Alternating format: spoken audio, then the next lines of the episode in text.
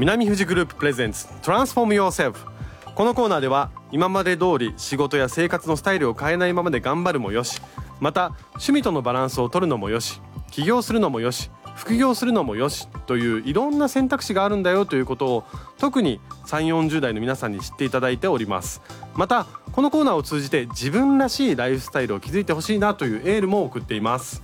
今週も自身での起業を踏まえ1000社を超えるさまざまな企業をサポートしてきた南富士グループの公認会計士で理事長の大場隆彦さんと一緒にお送りしていきます。大場さん本日もよろしくお願いします。よろしくお願いします。ます。で第14回目のゲストはスタートアップ向けの融資サービスを展開している SDF キャピタル株式会社代表取締役の、えー福田匠さんにお越しいただいております。福田さんと大場さんには今日は SBS の静岡本社スタジオにお越しいただいてますんでよろしくお願いいたします。よろしくお願いします。よろしくお願いします。はい。お願いします。さあ、えー大場さんはじめに福田さんとのつながりについて教えてください。はい、えー福田さんともあの毎回あのいろんなゲストをお呼びしている時にお伝えしてるんですが、はい。あの飲み会で知り合いまして、あの特にその住まいが東京の住まいが近いっていうことがああってあご近所さん。ご近所飲み会っていうのがあって、はい。はい。そこであの知り合って意気投合して仲良くしてます。ご近所飲みご近所飲み会で知り合ったなんか共通点みたいなのあったんですか、うん。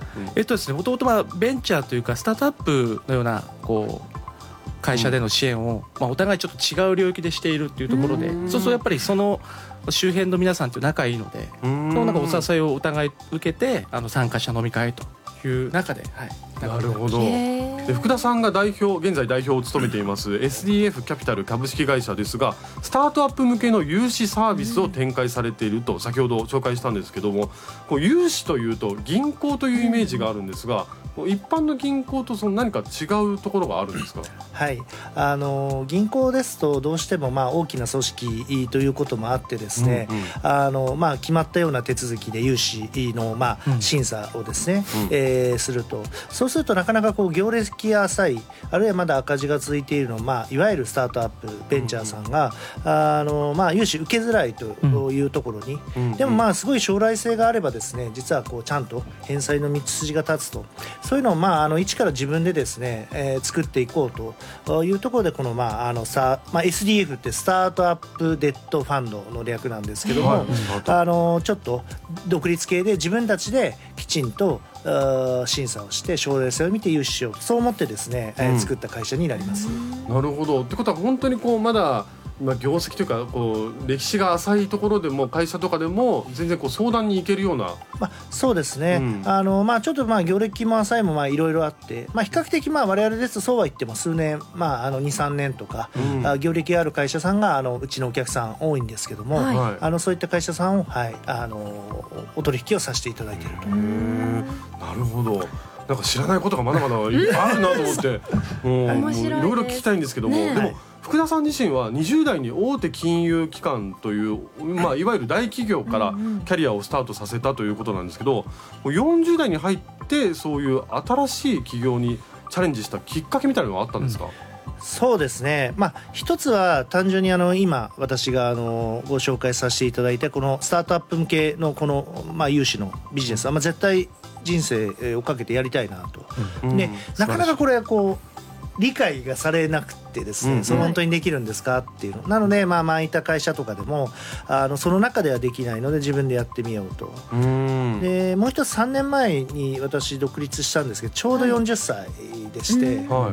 あの人生って長いようで短いんでやっぱ40で決断しないともう後悔するなとなるほどそう思ってやりました。なるほどね、なかなかできないチャレンジですよね。うん、そうですね。うん本当に大きい一歩を踏み出したというか、うんでまたその40代になる時ってこういろいろ変化の時じゃないですか。うんそこでまあいろいろ悩んで一歩踏み出すか踏み出さないかっていうところで本当に踏み出したってことですもんね。そうですね。うんでちなみにそのスタートアップいわゆる新しくこれから何かしたいなって思われている方々とかになんか福田さんからアドバイスというか、そういう一言あります？まあアドバイスってなんか僕が言うのはまだ僕も駆け出しなんで、はいとんでもない僕はましいんですけどまあなんだろう悩むよりやるっていうことですかね。うん。あの悩悩んでたらずっと悩みで終わっちゃうんで、うん。まずはやってみようって、まあ、確かにちょっと自分で会社やるっていうのは簡単ではないと思う大変ですよねなかなかね。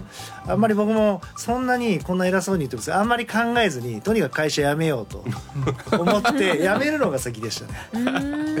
それし不安はなかったですか？だって辞めるのが先そうですよね。そうなんですよ。辞めるって決まったんで、うん。あれおお給料ないんだって。あれ？来月来月から？はあ誰も僕の口座にお金振り込んでくれなくなるんだ。これはなかなかだなとは思いましたけどね。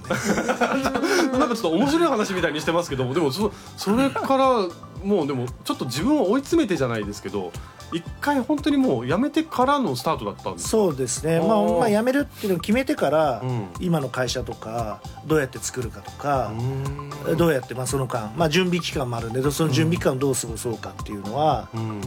辞めるって決めた後に慌てて考えました ちょっと勇気づけられますねなんかやっぱりこう保険というかなんか保証がないとこう一歩踏み出しにくいなと思うんですけどそうですよね。やればできるってことですね。意外になんとかなると。すごい。重みのあることだというか、前向きのへえそれであの福田さん北海道の旭川出身ということなんですけども、はい。うん福田さんから見た静岡のいいところとかどんなところだっていうのがありますか、はい。えっと今日で私静岡多分5回目ぐらいなんですけども、はい一番いいのはやっぱりサウナ敷地じゃないですかね。あ あの私サウーナが大好きなんでええ 昨日も行っちゃいました。あ そうなんですね。それ昨日よりも前にも何回もいらしてたんですか？えっとそうですね。えっと今回は数年ぶりコロナ前だからそうです4年ぶりぐらいでしたけども、はいなんかずっと数えたら多分5回目ぐらいだったと思います。うん。もう最近混むんですよ敷地がね。そうです。昨日も平日で混んでて、土曜日は混むんでちょっと今日は諦めてもう帰ろうかな なんで昨日前入今日も引きでりでいたという前入りで堪能しました。いやー敷地がいいと。水がいいですからねあそこね。そうですね。はい、で最後の質問はじゃあ大場さんからちょっと投げかけていただきたいと思います。はい、えっと毎回この言葉をゲストに質問として投げかけています、えー福田さんにとっての自分らしいライフスタイルとは何でしょう、うん。はいまああのさっき言った通りで人生は長いようで短いということで、まあ、何事も全力投球でやると。仕事もまあこうやって起業して私はまあえー全力でやってますけどもプライベートも、まあ、そのサウナじゃないですけども、うん。全部やりたいことはやっていく。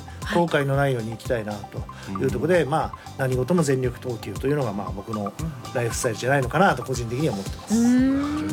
うーなるほどねそうですよね。なんか後でいいかなと思ったりとかすることって多分生活してるといろいろあると思うんですけど後じゃなくて今なんですよね。ね。きっとね。もう全力で進んだ方がいいってことなんですね、い、やーもう素敵な話いろいろありがとうございます。ありがとうございます。ありがとうございました。勇気づけられました僕も。ね本当に明るいキャラクターで素敵でしたね、うございます。続いては次なんですけど次回は大場次回次回も大場さんが今サポートして今までサポートしてきた企業の方などさまざまな分野でパワフルに活躍されている方をゲストにお迎えして静岡がより元気になれる情報をお届けしていきます。はい。